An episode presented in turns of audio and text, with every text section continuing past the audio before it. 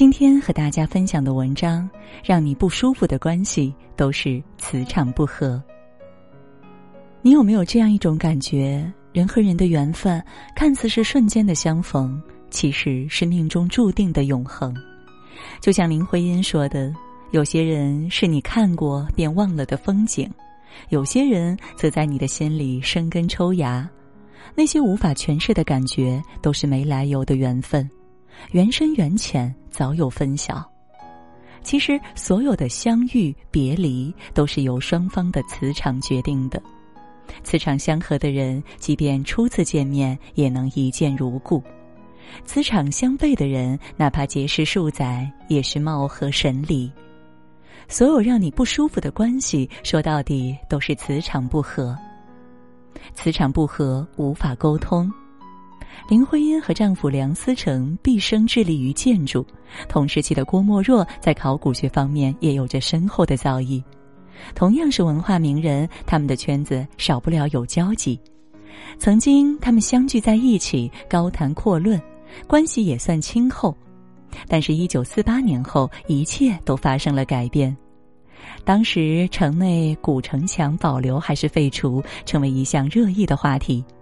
梁思成夫妇认为，古城墙经历了几百年的洗礼，是东方历史文明的象征。一旦拆除，对中国历史和世界历史来说损失惨重。而当时的郭沫若认为，拆除旧的建筑更能给世界展现一个全新的面貌。极端的分歧之下，他们发生了激烈的争执。最后，林徽因被气得脸色发青，甚至失声痛哭。你们把真古董拆了，将来是要后悔的。到时候就算恢复起来，也只能算是假古董。他们和郭沫若的友谊也自此戛然而止。古语说：“道不同不相为谋。”认知不同的两个人，就像站在不同的磁场之上，你说服不了我，我劝服不了你，彼此之间的想法常常是南辕北辙。即便勉强成为朋友，也会因为无法沟通，最终走散在人群中。后汉时期，朱穆和刘伯宗曾经相交甚笃，后来刘伯宗为了权位趋炎附势，不择手段。清正廉明的朱穆多次劝解，却劳而无功。于是他写下著名的与刘伯宗绝交诗，自此二人分道扬镳，再无往来。飞鸟鱼鱼不同路，从此山水不相逢。磁场不合的人，再怎么靠近，也入不了你的心扉。你崇尚天理，他却敬畏权威；你初心不改，他早已面目全非。友情从共鸣开始，从分歧结束。不管承认与否，从意识到没有共同语言的那一刻起，彼此的关系就会慢慢走向终点。磁场不合，无法强融。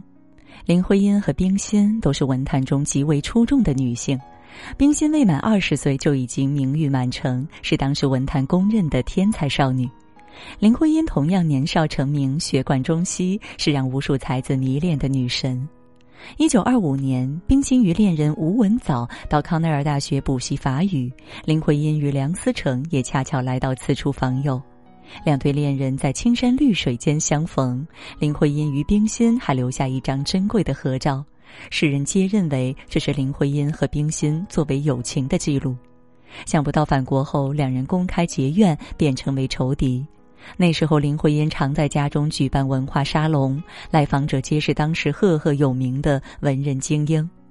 他们在聚会上谈古论今，每每此时才思敏捷、灵动跳跃的林徽因都会成为聚会的焦点。然而，这样的聚会，冰心去过一次就再也不愿意去了。他看不惯林徽因在聚会中如众星捧月般的存在。不久后，冰心写了一篇小说《我们太太的客厅》，在天津《大公报》文艺副刊连载。小说中的女主角是一个受男人围绕、虚荣风流的女人，也常常在客厅举办文艺沙龙。此文一出，外界哗然一片，世人纷纷猜测林徽因就是冰心小说中隐喻的主角。面对舆论的纷扰，林徽因始终未置一词，只送了一坛陈醋赠予冰心。从此，她与冰心断绝往来，再无联系。琅琊榜》中有句台词：“世间有多少朋友，年龄相仿，志趣相投，原本可以一辈子莫逆相交，可谁会料到旦夕惊变，从此以后只能眼睁睁的看着天涯路远。”不是所有人都生活在同一片海里，懂你的人不言而喻，不懂你的人百口莫辩。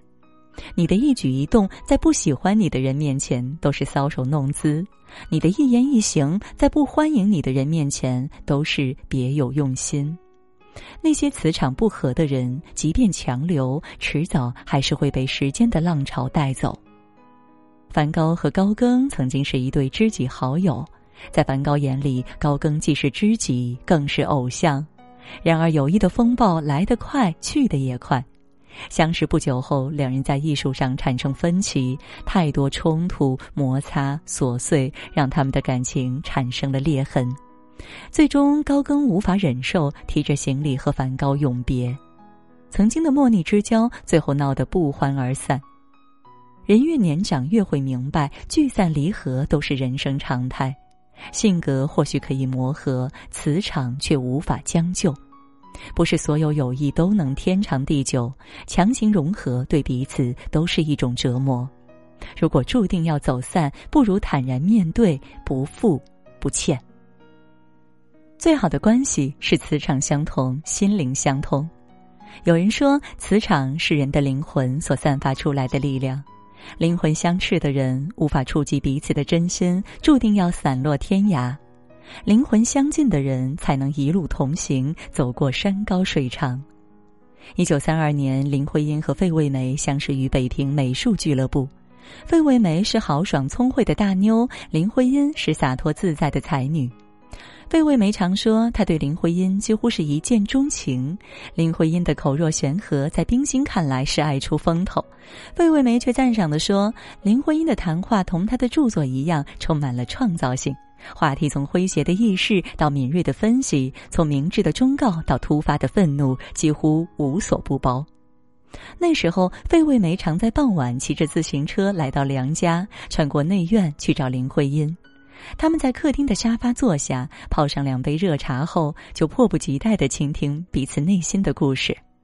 他们谈论文化，切磋艺术，探讨建筑。他们分享秘密，讲述身世，共鸣灵魂。后来，林徽因与费慰梅的通信一直没有中断。林徽因因旧病复发后，原本拮据的生活更加捉襟见肘。费慰梅知道后，连忙托人捎来奶粉，改善好友的饮食。最艰难的岁月里，他们互相写信，慰藉彼此，鼓励对方好好生存下去。多年后，林徽因身患重疾，因病去世。费慰梅虽花费十年时间写了《梁思成和林徽因》一书，来纪念这份真挚的情谊。有人说，磁场这个东西，它虽然看不见、摸不着，却会不断向外传递你的三观和喜好。磁场相合、三观一致的人会自动靠拢，因为在磁场相同的人面前，常常会有某种特别的默契，让你可以完完全全做自己。你们互相欣赏，不必掩饰，更无需讨好。你的难过，我感同身受；你的喜悦，我乐于分享。纵使相隔千里，也能惺惺相惜；即便岁月交替，也能铭记于心。最好的友谊，莫过如此。朗达·拜恩在《力量》一书中写道：“每个人身边都有一个磁场围绕，无论你在何处，磁场都会跟着你。你的磁场也吸引着相同的人和事。”磁场看似是看不见、摸不着的东西，但是它却在无形中影响着你的人生。两个毫无干系的人能从相识相知到情如手足，是命运的使然；两个结识多年的人能从朝夕相对到各自纷飞，是命运的必然。